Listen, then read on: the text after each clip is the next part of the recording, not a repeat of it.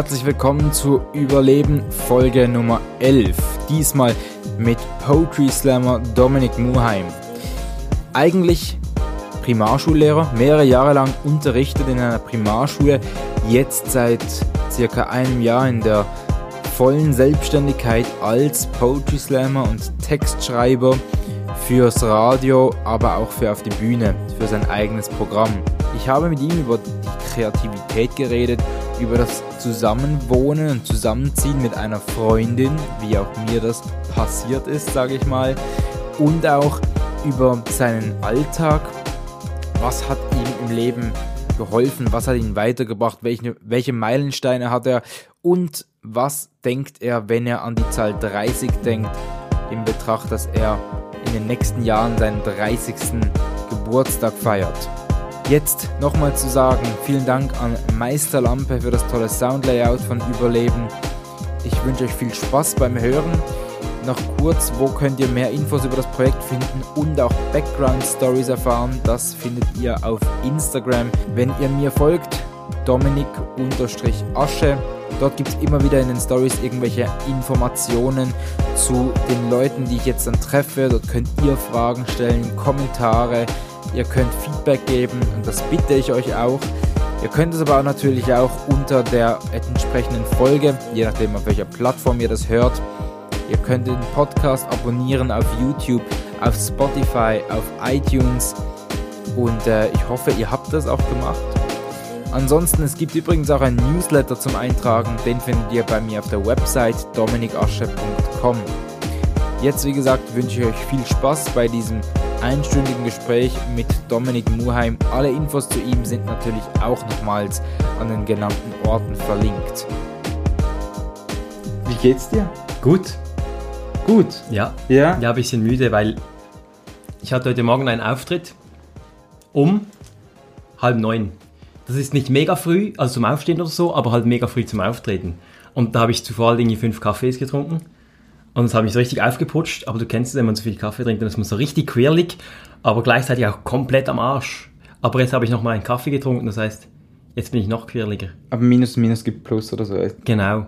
Irgendwie so. Ja, das hoffe ich. Und das war ein guter Auftritt heute Morgen. Ja, es war schön. So bei, bei, einer, bei einer Schule, also bei einer äh, Lernwerkstatt heißt das, das ist in Olten und äh, die machen so ähm, Ausbildungen für Leute, die in die Erwachsenenbildung wollen. Ja, da hatte ich einen Auftritt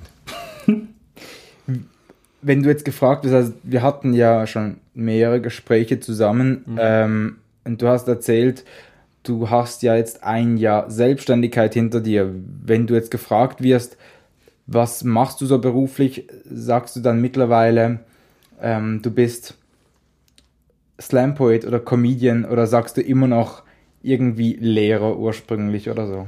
Ähm, ich finde es eine mega schwierige Frage. Ich glaube, ich würde ähm, mich selber als Geschichtensammler, Schreiber und Erzähler ähm, betiteln, muss aber sagen, dass was manchmal ist einfach ein bisschen so nach Märchenerzähler tönt. Weißt du, was ich meine? So nach Marley-Onkel. Und ähm, deswegen wahrscheinlich wäre Slam-Poet, Kabarettist, so vielleicht noch Spoken Word Artist äh, die beste Bezeichnung, dass die Leute wissen, was ich etwa mache oder in welche Richtung ich arbeiten möchte. So. Aber ich finde es immer schwierig, wenn, wenn Leute fragen, was machst du eigentlich beruflich?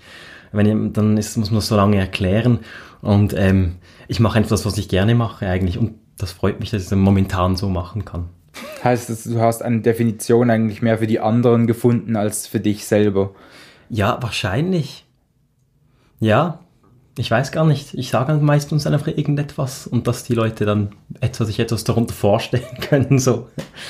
Wie war das letztes Jahr, als du ähm, vom Primarschullehrer in die Selbstständigkeit gegangen bist?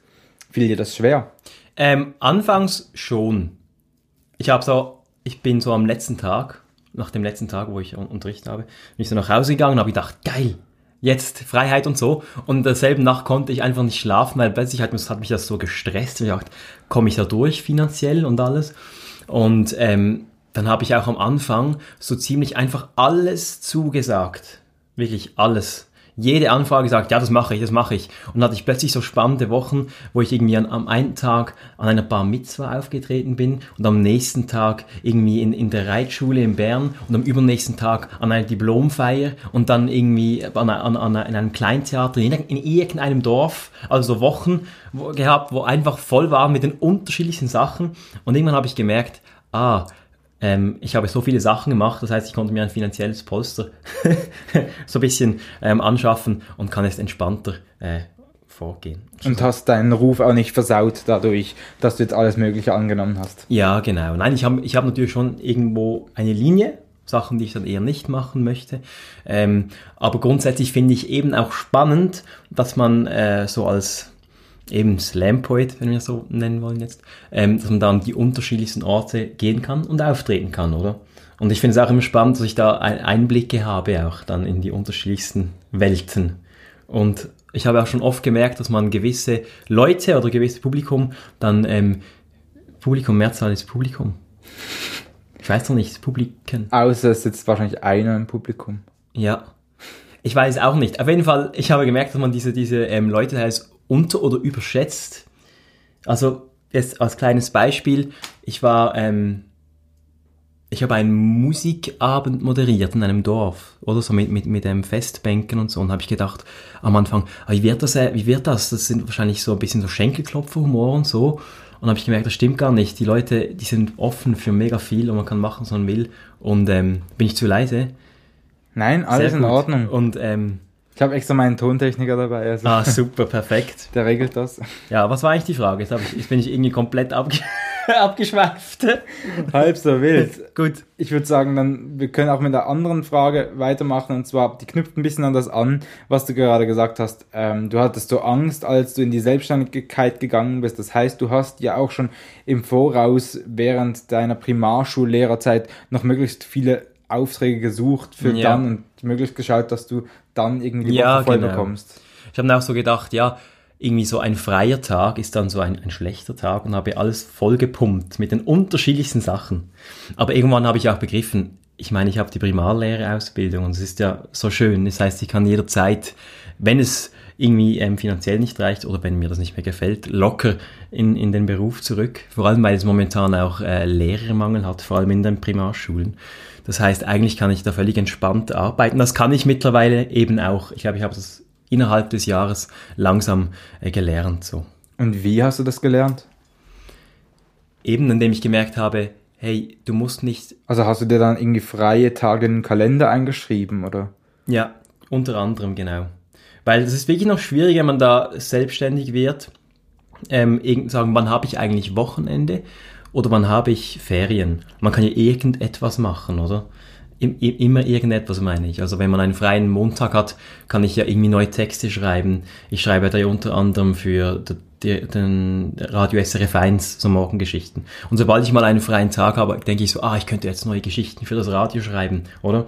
Und mit der Zeit habe ich gemerkt, man kann sich, man muss sich vor allem auch so freie, freie ähm, Blöcke, Tage schaffen, oder?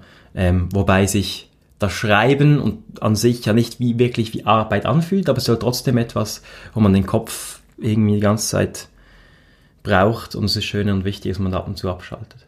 Und du bist dann aber doch einer, der das tagsüber macht, also irgendwie an 8 Uhr morgens aufsteht und dann ähm, wo auch immer arbeitet und dann am Abend auch Feierabend macht oder bist du so ein kreativer Freigeist, der dann auch irgendwie bis um 2 Uhr nachts irgendwie Texte schreibt? Ja, selten ab und zu. Ich habe am Anfang gedacht, das muss, das mache ich jetzt so, oder? So Weil es sich gehört. Ja, ja, das macht man so, oder? Und dann habe ich gemerkt, ach, das, das, das ist nicht so mein Ding irgendwie. Also ich habe es eigentlich gerne, wenn ich so um, um, um, um acht aufstehen kann, halb acht, manchmal auch früher, und dann so einen einigermaßen geregelten Tag habe, wobei jeder Tag sieht ja anders aus, oder? Ähm, aber grundsätzlich mag ich das, dass das einigermaßen so ein bisschen geregelt ist.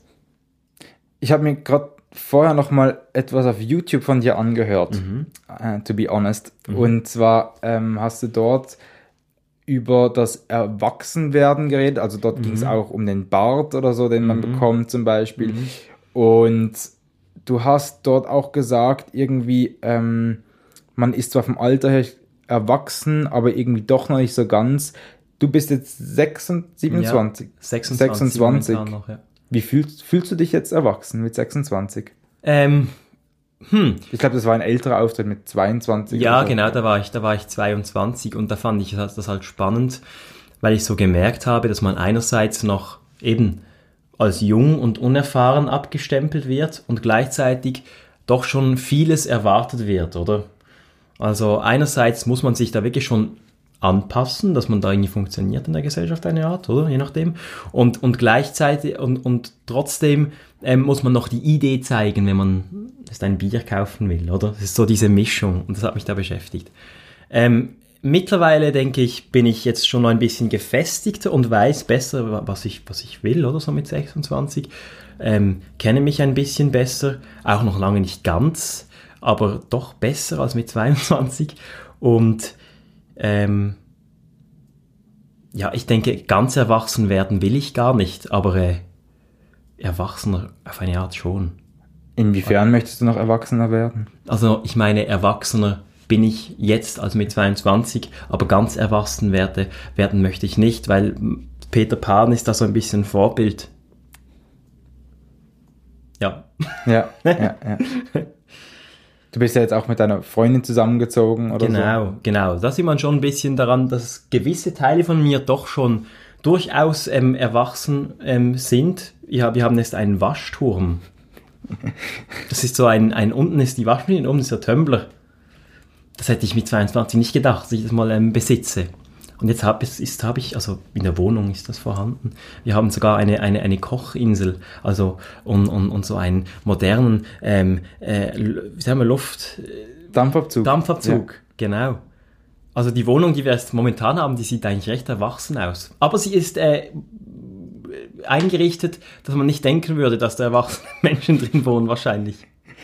Das heißt, du hast dir aber auch immer wieder dein Bild auch, ähm, das hast du verändert im Laufe der Zeit und hast dir mit 22 überlegt, das ist für dich erwachsen, jetzt ist für dich erwachsen wieder etwas anderes. Ja, klar. Ja, man lernt ja auch immer wieder dazu, man, man, man, man wechselt da die Perspektiven und ja, Was ist das Letzte, was du dazugelernt hast? Das letzte, was ich gelernt habe, lass mich überlegen, dass es gut ist, wenn man ähm, die Steuern, die Steuererklärung nicht mehr alleine macht. ich habe da jetzt ein, ein, jemand, der mir hilft, weil wenn man selbstständig ist, ähm, dann ist es doch noch schwierig, habe ich gemerkt. Und deswegen habe ich jetzt jemand geholt, der mir hilft und habe die Steuererklärung heute abgeschickt. So, Souverän. ja, Schön. ja, ich freue mich. Wir können ja mal noch sonst bei deiner Kindheit anfangen. Du hast mir damals in einem Interview auch erzählt, du warst ein Mittelpunktskind. Ähm, bist, ich bin mir grad gar nicht sicher, ich habe das noch gar nichts gelesen. Hast du Geschwister? Ja, eine Schwester, zwei Eine Jahre Schwester. jünger. Ja. Und als Kind warst du auch schon immer, hast du dich über sie gestellt? Ja, Als nicht Mittelpunkt. über- also ich war halt größer als sie, deswegen war ich meistens über ihr. so, also so von der Größe. Aber ähm, nein, ich habe mich nicht, also ich, was, ich- was ich gerne gemacht habe, ich habe meine Schwester natürlich gerne genervt. So, einmal habe ich es gescha geschafft, so, dass ich ähm, ein Blatt Papier unter, ihrem, unter ihrer Zimmertür durchschieben konnte. Und dann habe ich mit meinem Schlüssel ihr Schlüssel, ähm, sie hat es dem meistens abgeschlossen, ihren Schlüssel ähm, so, so rausgepickt, ähm, dann ist er rausgeflogen aufs Papier und ich konnte das Papier wieder rausziehen und hat dann war sie eingeschlossen ins Zimmer. Aber das war natürlich, natürlich lange her, das war das war so mit 25. Aber ähm, nein, das war schon, das ist schon sehr lange, länger als, länger als äh, 15 Jahre oder so. Und was hattest du dort für Vorstellungen vom Leben oder für Wünsche oder gerade was, was wolltest du immer mal werden? Vielleicht muss man das ja fragen. Ja, also ähm, als Kind wollte ich eigentlich wirklich, ähm, äh, wie sagt man dem, Müllabfuhrmann ähm, werden, oder? Also einfach so hinten stehen und, und die, die Müllsäcke äh, einladen. Und das ist ein Beruf, der mich immer noch fasziniert, also ernsthaft. Ich glaube, jetzt würde ich mal gerne da schnuppern gehen eigentlich. Und dann wollte ich, ähm, später wollte ich äh, Glasbläser werden. Weil wir waren da in der Glasi und das hat mich auch sehr fasziniert, wie die das Glas herstellen, also diese schönen Formen. Und dann wollte ich äh, Glasbläser werden. Und dann wollte ich aus Versehen Primarlehrer werden und bin es dann auch geworden. Und ähm, habe dann immer schon diesen Bühnenmoment eben gesucht, wie du vorhin ähm, wie, wir schon, wie wir schon mal besprochen haben, haben. Ich war schon ein bisschen Mittelpunktkind und habe mich auch wahnsinnig auf meinen ersten Vortrag gefreut in der Schule. Äh, ich habe den Vortrag gemacht über Mickey Mouse und das habe ich extrem gerne gemacht, solche Sachen, vor den Leuten stehen und etwas präsentieren. So. Dies, dieser Bühnenmoment. Wann hattest du deinen ersten Auftritt dann genau? Oder da, wann, wann standest du das erste Mal auf einer Bühne? Also so freizeitlich, jetzt nicht ähm, mit dem Vortrag in der Schule. Gute Frage. Ähm, ja, wir haben eine Theateraufführung gemacht in der Sekundarschule. Da war ich ein alter, da spielte ich ein alter Mann, der sich darüber genervt hat, dass die Glasse kalt ist. Es war eine kleine Rolle und ein bisschen eine dumme Rolle. Aber so meinen ersten richtigen Bühnenauftritt hatte ich wahrscheinlich mit der Band. Wir haben uns damals The Ringding Bings genannt. Und äh, wir, haben, wir hatten so das Gefühl, wir haben die Band mit 15 gegründet. 15, 16. Und wir haben so gedacht, wow, es ist so geil, wir werden die neuen Beatles, wir werden durchstarten und die ganze Welt touren und so. Und ähm, da hatten wir den ersten Auftritt dann damals im E9 in Basel. Und da haben wir uns auch extrem drauf gefreut. Und das war ein schöner Auftritt. Glücklicherweise.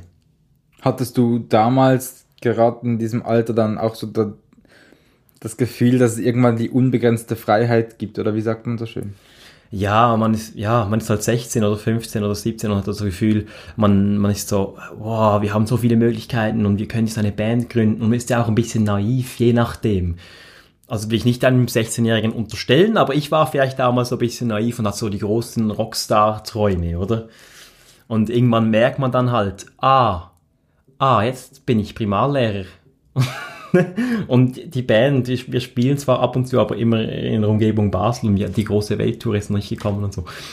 Aber ähm, irgendwann habe ich dann auch gemerkt, es geht ja auch wirklich nicht darum, ähm, schlussendlich geht es darum, dass man Spaß hat oder an, an, der Musik oder eben am Schreiben und am Auftreten und nicht darum, dass man jetzt möglichst viele große Konzerte äh, spielen kann. Wie lange hat es gedauert, bis du das realisiert hast in deiner Band? Ja, immer mehr. Das war natürlich so am Anfang so, wow, wir werden jetzt berühmt. Und dann, immer, dann merkt man halt immer mehr. So, ich, ich würde sagen, so mit, mit 18, 19, 20 haben wir dann schon lange gewusst, es geht da, es ist nicht nur toll, wenn man jetzt da irgendwie berühmt werden möchte. Und es macht eigentlich keinen Sinn. Es geht um die Musik, so. Und wann hast du dann das erste Mal allein auf einer Bühne gestanden? Ähm, das war wahrscheinlich 2011. Und zwar in der Mitte. Ähm, da gab es den Slam in der Mitte und den habe ich eben da gesehen und habe gedacht, wow, cool, das kann ich auch.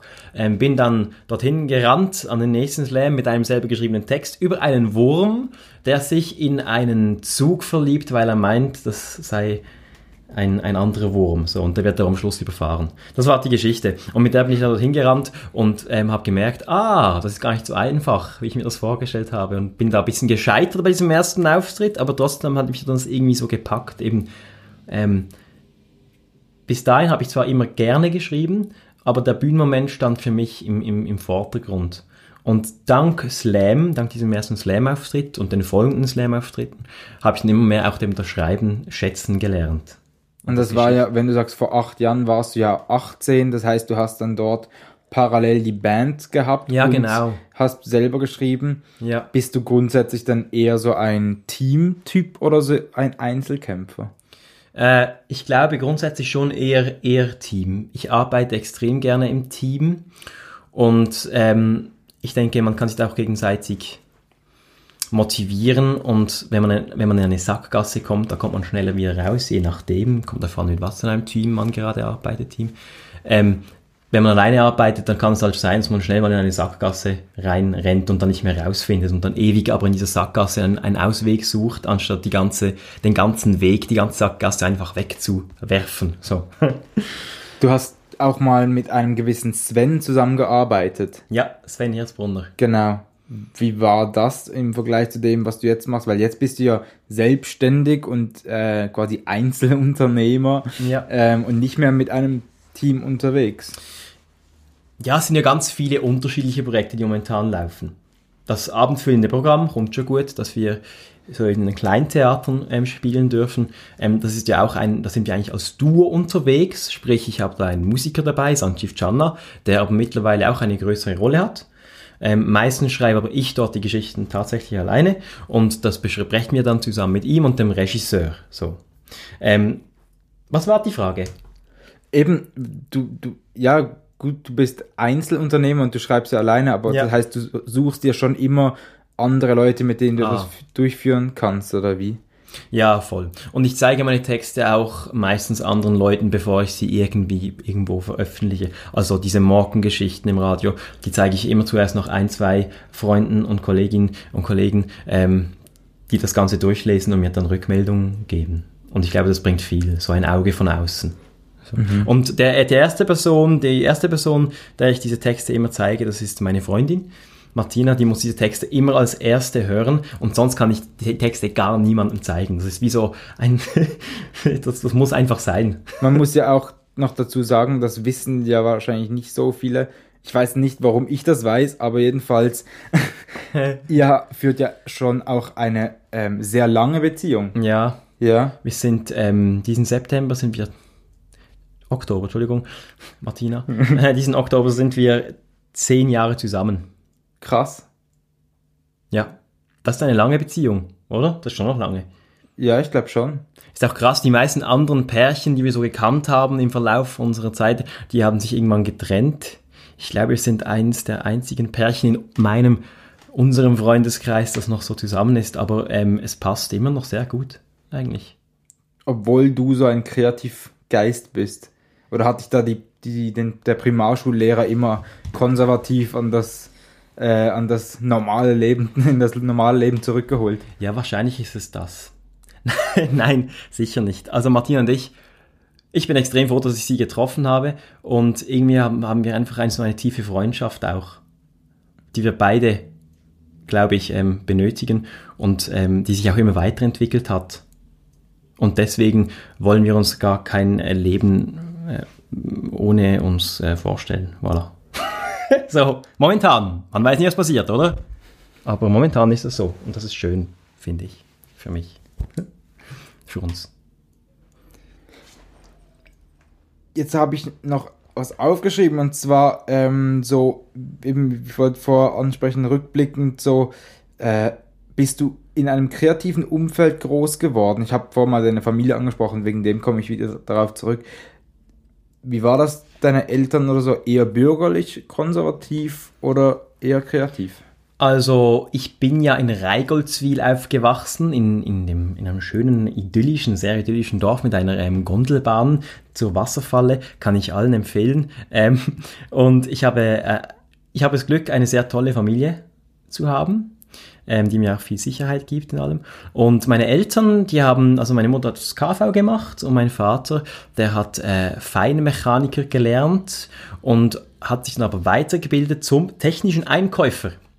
So, also sie sind jetzt nicht extrem künst, künstlerisch aktiv, aber man muss sagen, dass mein Vater immer viel Wert darauf gelegt hat, und auch meine Mutter, uns Geschichten zu erzählen. Mein Vater hat uns oft Manimatzer-Lieder äh, vorgesungen und ähm, spielt Dudelsack, wurde sogar schon mal Schweizer Meister im, im Dudelsack spielen. Ähm, also es, man, wir haben schon auch viel Musik gehört zu Hause und, und, und, viel, und, viel, und viele Geschichten angehört, viele Kassettli. Ähm, von dem her bin ich schon ein bisschen so in einem schönen, äh, fein kreativen Umfeld aufgewachsen. Wo waren die, wenn du zurückschaust, so Meilensteine?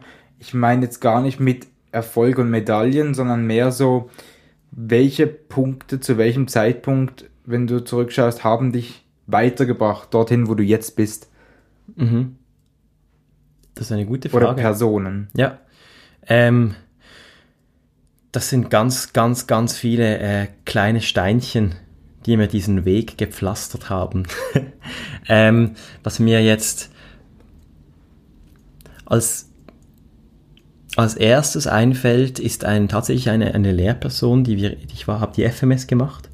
Ähm, unser Klassenlehrer, ein, ein Musiklehrer, der früher Punk war, ähm, hat uns einen großen Teil unserer Klasse, das kann ich schon sagen, sehr geprägt.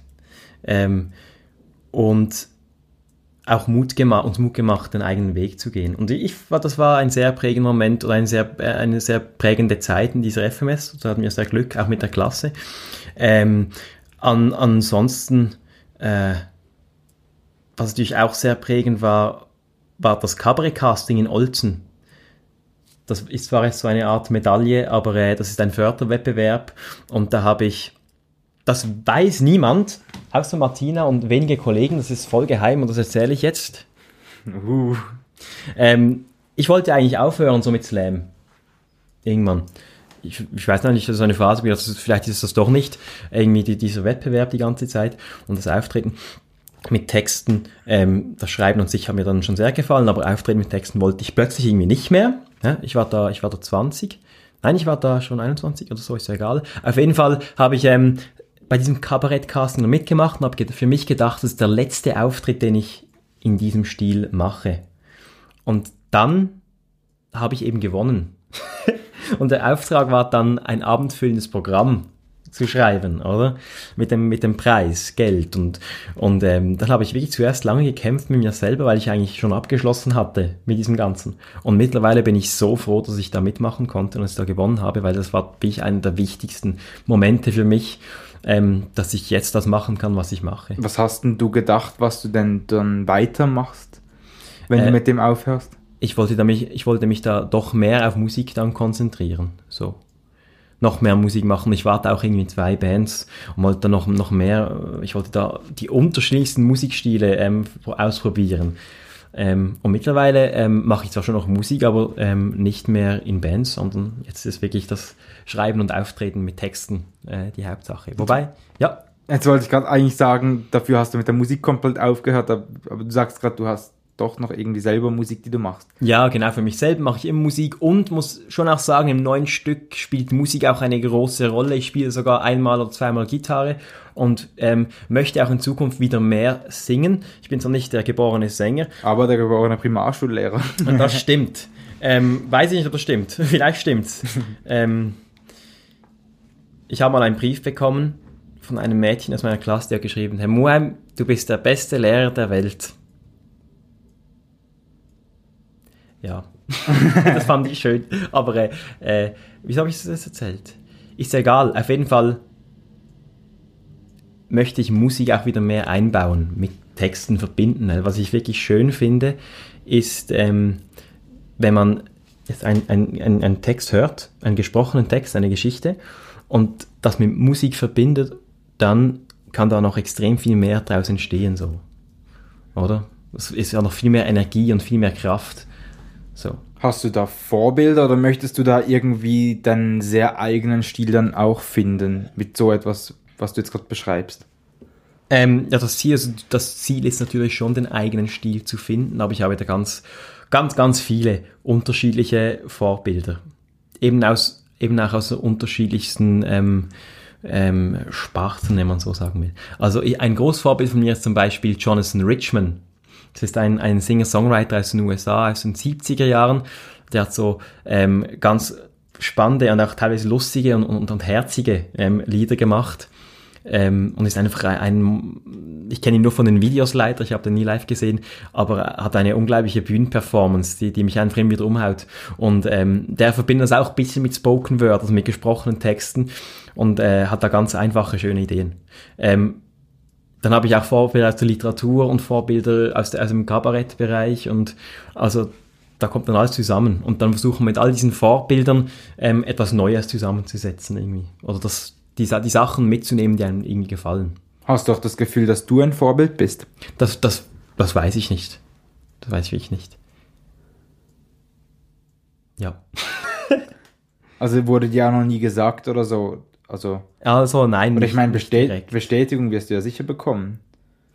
Ähm, ja, also ich, ich, ähm, der Applaus zum Beispiel ist mir wichtig. also das ist ja das Schöne, oder? Wenn man einen Auftritt hat und, und man hört beim Applaus hört man extrem viel raus. Also wenn man einen wirklich guten Auftritt ähm, liefern konnte und die Leute auch begeistert sind und dass so ein, ein gemeinsames Ganzes wird und so ein wirklich schöner, begeisterter Applaus kommt, dann ist es wirklich ein, ein ganz äh, ein schöner Moment, der mich dann auch unglaublich motiviert, oder? Aber es gibt natürlich nicht nur sehr solche Auftritte, wo man diese Bestätigung bekommt. Es gibt auch andere Auftritte, immer wieder. Da, und da kann man, glaube auch nichts dagegen machen. Wo halt mal etwas nicht so gut läuft. Wo man nicht so auf der Höhe ist und das Publikum vielleicht auch nicht. Und dann alle am Schluss sagen, na ja, das war schon okay, aber es ist nicht so das unglaubliche Erlebnis. Und, aber da wächst man ja dann auch dran. Mhm. Bist du eigentlich der perfekte Schwiegersohn insofern, dass man sagt, Dominik Muheim ist einer, der ist nicht so ein eben komplett komischer Freigeist und ist nicht irgendwie ähm, auch nicht so ein nur strikter Beamter, der irgendwo am Schreibtisch sitzt. Ähm, Oder wie bewusst ist dir das? Also das weiß ich auch nicht. Ich versuche der perfekte Schwiegersohn zu sein für meine, also es ist nicht meine Schwiegermutter, wir sind ja nicht verheiratet. Martina und ich, aber äh, ich, mit ihnen äh, kann ich das schon noch gut. ich mag die, die mögen mich, glaube auch, sagen sie zumindest. Aber ist dir diese Mischung auch bewusst irgendwo? Was? Eben diese Kreativität und doch dieses Primarschullehrer sein, dieses äh, sichere. Ja, ich meine, ob mir das bewusst ist, ob ich das so, also strahle ich das so aus? Oder wie ist das? Ich, ich finde schon irgendwie. Also du hast schon irgendwie. Ja. Du bist ja ein kreativer Künstler, aber mit Plan. Kann man das so sagen? Ähm, vielleicht. Ich weiß es nicht. Also mir ist es schon wichtig, dass ich immer so ein bisschen einen Plan habe und weiß, wohin ich, wohin ich gehen will und wohin es geht. Ähm, dass ich so eine, eine Struktur sehe. Ähm, ja, das ist mir schon wichtig. Vielleicht kommt das tatsächlich auch ein bisschen so vom Unterrichten, wo man eben jede Lektion irgendwie preppt, vorbereitet. Ähm, ich bin, muss aber auch schon zugeben, dass ich ähm, ein bisschen ein, ein, ein, ein Chaot bin gleichzeitig. Also du willst nicht unbedingt meinen Arbeitsplatz sehen, das will niemand, aber äh, auch in diesem Chaos ist ja dann eine, irgendwie eine Ordnung, die ich eben brauche, glaube ich. Das ist mir schon auch wichtig, wichtig, dass ich weiß, woran man gerade arbeitet und wohin das führt. Ja, kann sein. Und wenn wir beim Thema Plan und Zukunft sind, wie sieht deine perfekte Zukunft aus, egal ob sie jetzt realistisch oder unrealistisch ist? Wie bist du mit im Alter von 50? Was machst du da und wer bist du da? Hm, das ist auch eine gute Frage. Ähm, das weiß ich auch nicht genau. Ähm, ich bin sehr zufrieden, äh, wenn es so weitergeht, wie es gerade läuft. Das heißt, dass ich äh, regelmäßig auftreten kann, dass ich äh, meinen Platz und Zeit habe, zum Texte zu schreiben, dass ich ähm, äh, ja irgendwie in dieser, auch in dieser Kleinkunstszene das Programm, das Programm spielen kann und im besten Fall auch diese Theaterfülle, oder? Das, das wäre natürlich schön, wenn das passiert. Ähm, und wenn das so weitergeht, ähm, bin ich äh, sehr, sehr zufrieden. Und auch, ich bin auch offen für andere Projekte, auch spartenübergreifende Projekte. Ähm, ja. Als was wirst du denn pensioniert? Als was? Mhm. Ah, so, als was? Im besten Fall als dasselbe, ähm, dass ich jetzt bin, dass ich eben nicht genau beschreiben kann. ähm, geplanter. So ein Emil. Äh, äh, Emil, ich weiß nicht. Ähm, nein, äh, Emil wäre ja schon lange pensioniert, aber der ist immer noch unterwegs, oder? Und das sieht man ja bei vielen solchen ähm, Künstlerinnen und Künstlern, wie zum Beispiel auch Franz Hohler, der wahrscheinlich gar nie aufhört. Ähm, und ich weiß auch nicht, ich weiß, das Ding ist natürlich, wenn man so lebt und so arbeitet, äh, ist es auch schwierig zu sagen, jetzt bin ich pensioniert, oder? Und die Frage ist auch, ob dann das ähm, finanziell irgendwie wie reicht, ist ja unterschiedlich. Ähm, und deswegen denke ich darüber eigentlich gar nicht nach. Hast du Angst denn vor dem finanziellen? Ähm, nein, eben nicht mehr. Ich hatte tatsächlich am Anfang Angst. Das war für mich ein großes Thema.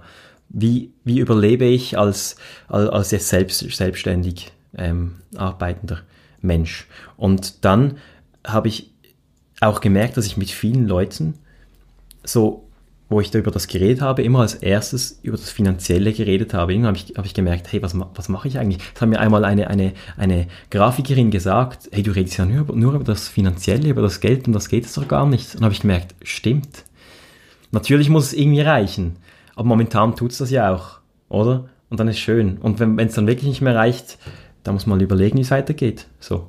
Aber momentan klappt es irgendwie. Und ich versuche zumindest finanziell auch nicht mehr zu fest in die Zukunft zu denken. Auch wenn ich gerne geplant, wie gesagt, ähm, bin. So. Ich habe mir noch aufgeschrieben, ähm, das Wort der, oder die Zahl 30. Du bist jetzt 26. Ja. Ich, ich, ich erwähne das sehr häufig ähm, in diesen Interviews, aber ich sage immer so, dass die Zahl 30, ich habe das Gefühl, sehr viel haben ein bisschen Respekt vor diesem Alter, 30 zu werden oder diese Ja. Grenze 30 zu überschreiten. Hatte ich auch lange. Ich hatte auch lange so Gedanken wie zum Beispiel, oh nein, eben plötzlich ist man dann 30 und vielleicht hat man dann Kinder und dann ist das Leben ja vorbei. So. Aber das, ich glaube, das, das stimmt gar nicht. Also das stimmt. Nein, ich glaube, ich, ich, ich glaube es nicht, ich weiß es, dass es, dass es Blödsinn ist. Weil ich habe mittlerweile äh, so viele Menschen äh, kennengelernt, die irgendwie, irgendwann, auch per Zufall, vielleicht Familien gegründet haben und das und, und 30 wurden, dass das äh, trotzdem weitergeht. Ich meine, das, das ist ja spannend. Und je älter das man wird, desto mehr Lebenserfahrung hat man ja auch und da kann man sich auch drauf freuen, oder? Auf eine Art. Also ich freue mich eigentlich aufs Älterwerden. War aber nicht immer so. Ich hatte auch oft Angst davor. Wobei mittlerweile, oder zumindest Wann Moment- denn? Oder in welchem Alter hattest du? Eben, als ich noch, sagen wir eben zum Beispiel, als ich 22 war, da habe ich mich extrem damit beschäftigt. Wie das eigentlich ist, wenn man dann eben, da merkt man auch plötzlich, ah, ich bin jetzt 22, ich habe überall oder an vielen Orten habe ich, hat man noch so eine Art Babybonus, weißt du, ich meine? Und dann sagen alle, oh, er ist so jung und er hat jetzt schon eben diesen Wettbewerb gewonnen oder wurde jetzt schon Schweizer Meister im Poetry Slam und wow, er ist so jung und das irgendwann und dann hat man auch so einen Bonus, ja, auf eine Art, oder? Und dann hatte ich Angst, dass man den verliert. Bist du da auch rausgestochen aus gewissen gleichaltrigen Massen? Mit genau diesen Na, Dingen. Ich weiß nicht. Ich war, ich vielleicht einfach in den äh, wichtigen Momenten hatte ich das Glück, dass ich ähm, gute Auftritte machen konnte. So, das ist ja auch immer, es gehört ja immer viel Glück dazu, definitiv. Und dann war es in wichtigen Momenten, hab, wie zum Beispiel die Schweizer Meisterschaften, wo ich da eben gewonnen habe 2016, 17, 17. Ja, 17 war das. Ähm, das natürlich auch extrem viel bringt, oder? Wenn man so die Schweizer Meisterschaften gewinnt, mittlerweile im Poetry Slam, dann hat das eine große mediale Aufmerksamkeit. Ähm, und, und dann kommt man in den Zeitungen und dann kriegt man Anfragen und dann ist man plötzlich irgendwie aktuell, oder? So. Das war schon ein wichtiger Meilenstein. Das war auch ein. Meilenstein, genau. Kann man auch, ja. Ja. ja. Und noch etwas anderes, apropos Meilenstein. Ähm, Stichwort David Hasselhoff. Ich Ah, habe ja. das Gefühl, ähm, du musst nochmal kurz erklären und aufrollen, wie das zustande kam und was es genau war. Aber als ich jetzt in den letzten paar Wochen mit Leuten darüber geredet habe, dass ich dich noch treffe für das Interview, fiel zwei, dreimal einfach das Stichwort David Hasselhoff. Ah, das ist schön, das sind Leuten wirklich geblieben. Ähm, das ist eines meiner, meiner Lieblingsprojekte. Also so viele Projekte habe ich nicht. Aber das ist eins davon, über das haben wir noch nicht geredet. Und das heißt Valerio und Dominik. Ähm, das ist ein, ein, ebenfalls ein Slam-Poet, Valerio Moser, ein fantastisch guter Freund. Und wir sind da, ähm, auch 2017, sind wir auf, eine, auf ein Kreuzfahrtschiff gegangen, wo David Hasselhoff drauf war mit seiner ganzen Familie. Das war ein Fan-Event. Wir waren da überhaupt keine Fans, aber wir haben die Tickets aus Versehen in einer wilden Nacht, wo wir uns auch, wo wir uns auch aus Versehen ein Muttermal tätowiert haben. Lange Geschichte, auf jeden Fall haben wir uns die Tickets dann gekauft. Ähm, und dann sind wir äh, auf, diese, auf dieses Kreuzfahrtschiff gegangen und haben da das war ein sehr absurdes Erlebnis und wir wussten, da müssen wir was daraus machen. Und wir haben dann schon am ersten Tag angefangen, ein Tagebuch zu schreiben über dieses Kreuzfahrtschiff und über diesen David Hasselhoff. Und das haben wir dann am selben Abend geteilt und hat, hat das extrem viel Aufmerksamkeit bekommen in ziemlich schneller Zeit. Und dann haben wir halt jeden Tag Also auf einer Website geteilt. auf Facebook einfach. Und haben wir halt jeden Tag ein Tagebuch geschrieben. Also wir haben da erlebt bis circa ähm, 1 Uhr morgens, dann haben wir irgendwie zwei Stunden bis drei Stunden lang daran geschrieben und haben wir das veröffentlicht und dann sind wir schlafen gegangen, sind wir dann um 10 Uhr wieder aufgestanden und haben dann wieder ähm, dieses Kreuzfahrtschiff erlebt und, und Geschichten gesammelt. Und am ersten Tag haben wir da auch noch Sachen erfunden ähm, und haben wir aber schnell gemerkt, hey, man muss nichts erfinden, man muss nur beobachten und, und aufschreiben. Das sind fantastische Geschichten, die da entstanden sind. Kann man auch nachlesen, ist zum Beispiel auf Weiß haben wir noch einen, Tick, einen, einen Artikel veröffentlicht und wollen daraus auch ein Buch machen.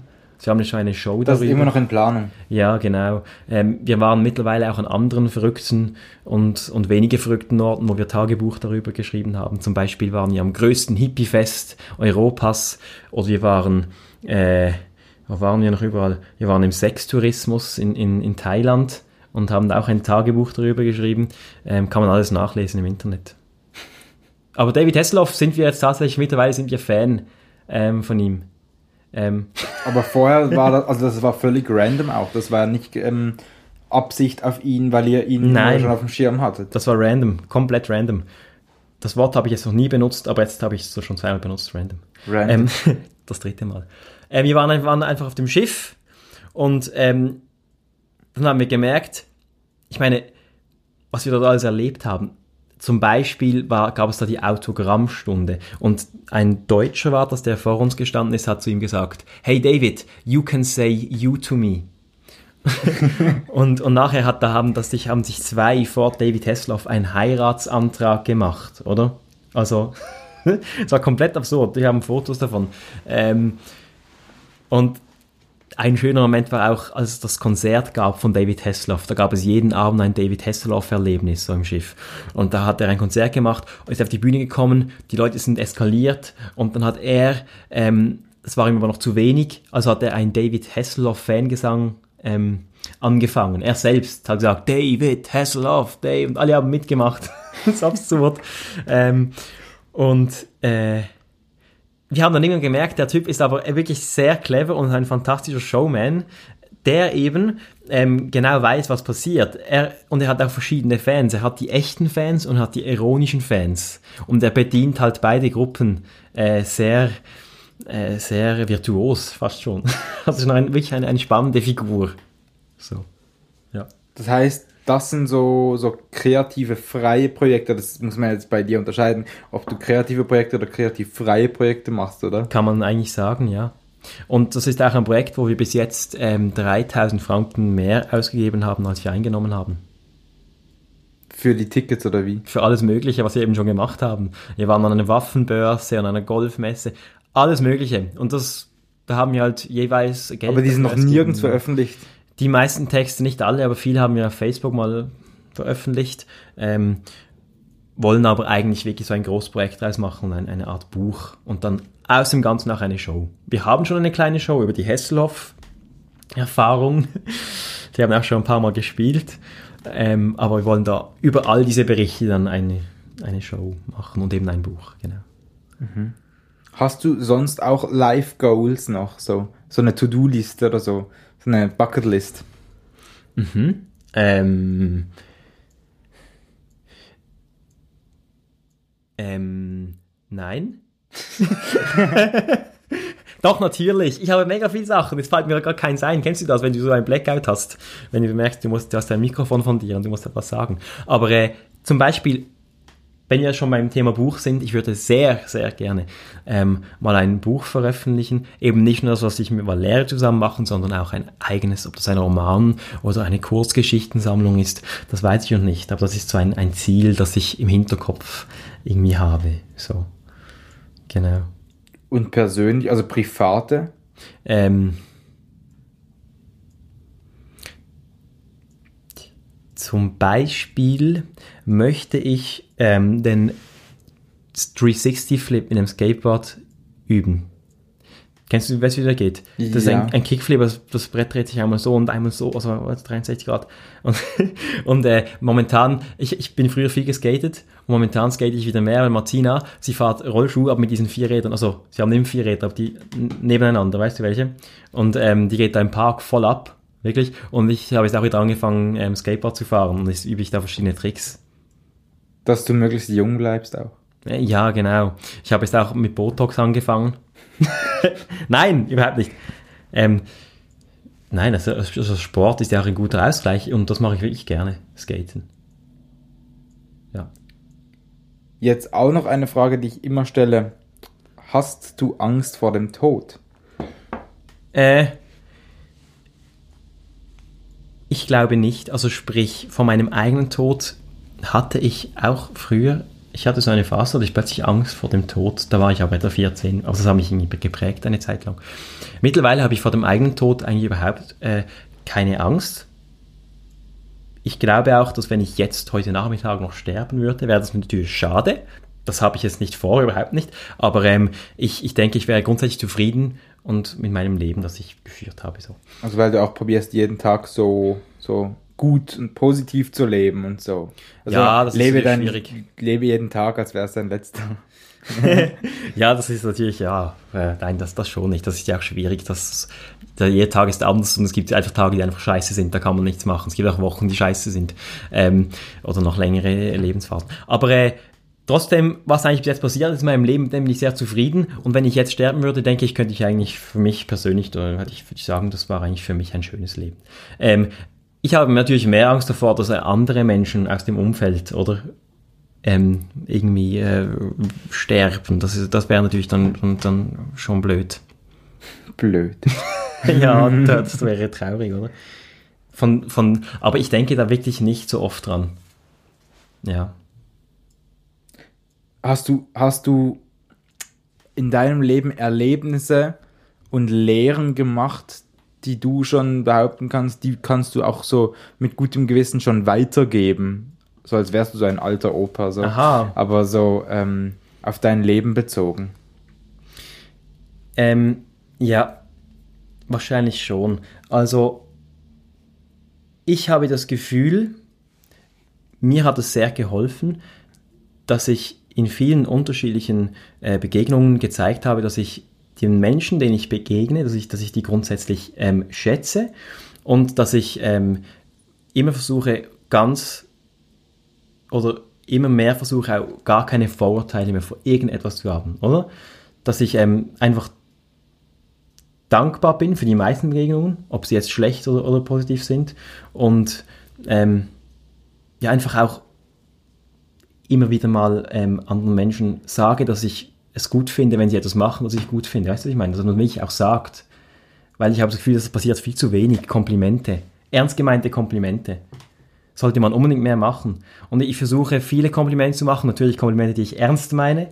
Und habe das Gefühl, dass das auch viel bringt. Und mich selber merk, mo- motiviert das auch immer, wenn mir jemand sagt, ich finde voll cool, was du machst und wie du es machst. Wenn man merkt, dass es ernst gemeint ist. Und ich einfach, einfach halt wirklich ähm, den Menschen zeigen, dass man, dass man sie schätzt, dass man sich selber auch schätzt und dass man sich, dass man Komplimente macht. Das bringt einem weiter, habe ich das Gefühl. Ja, Bekommst du auch viele Komplimente? das ist unterschiedlich. Also ich, es kommt auf, ich bin, ich, das, ja, das ist wirklich unterschiedlich. Aber ich, ich, ich bekomme natürlich gerne Komplimente. Ich glaube, alle bekommen gerne, gerne Komplimente. Und ich glaube, wenn man, wenn man sich einfach mehr Komplimente machen würde, gäbe es weniger Probleme auf der Welt. Ein bisschen weniger vielleicht. So.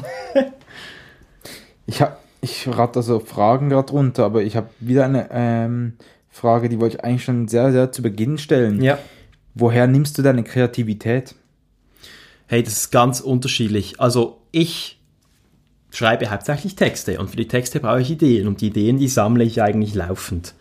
Ähm, ich habe da meistens äh, ent- entweder ein Notizbüchlein dabei, meistens ein- einfach in, in mein Smartphone, ähm, tippe ich ein, was mir irgendwo unterwegs ähm, in den Sinn kommt oder was ich beobachte oder wa wa was ich, was ich, wa was ich gerade erlebe und schreibe das auf und dann kann ich mich irgendwann hinsetzen und diese ganze Sammlung durchgehen und aus all diesen kleinen ähm, Stücklein ein ganzes Ding zusammensetzen. Ähm.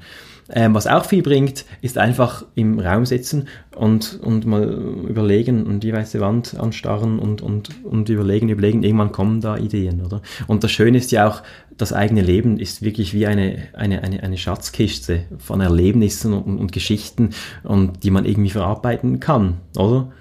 Und das passiert ja auch so viel Blödsinn die ganze Zeit. Also in, nehme ich an, allen passiert die ganze Zeit irgendwelche Blödsinn, oder? Und da kann man, und ich freue mich, dass ich selber dann etwas daraus machen kann, dass ich das, dieses, diese Erlebnisse verwenden kann, Begegnungen verwenden kann für, für Geschichten und Texte. So.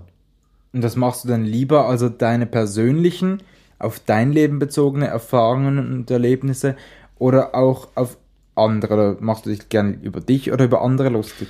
Ich, Im Endeffekt ähm, mache ich mich am liebsten über mich ähm, selbst lustig, definitiv selbstironisch sein, ähm, mache mich über andere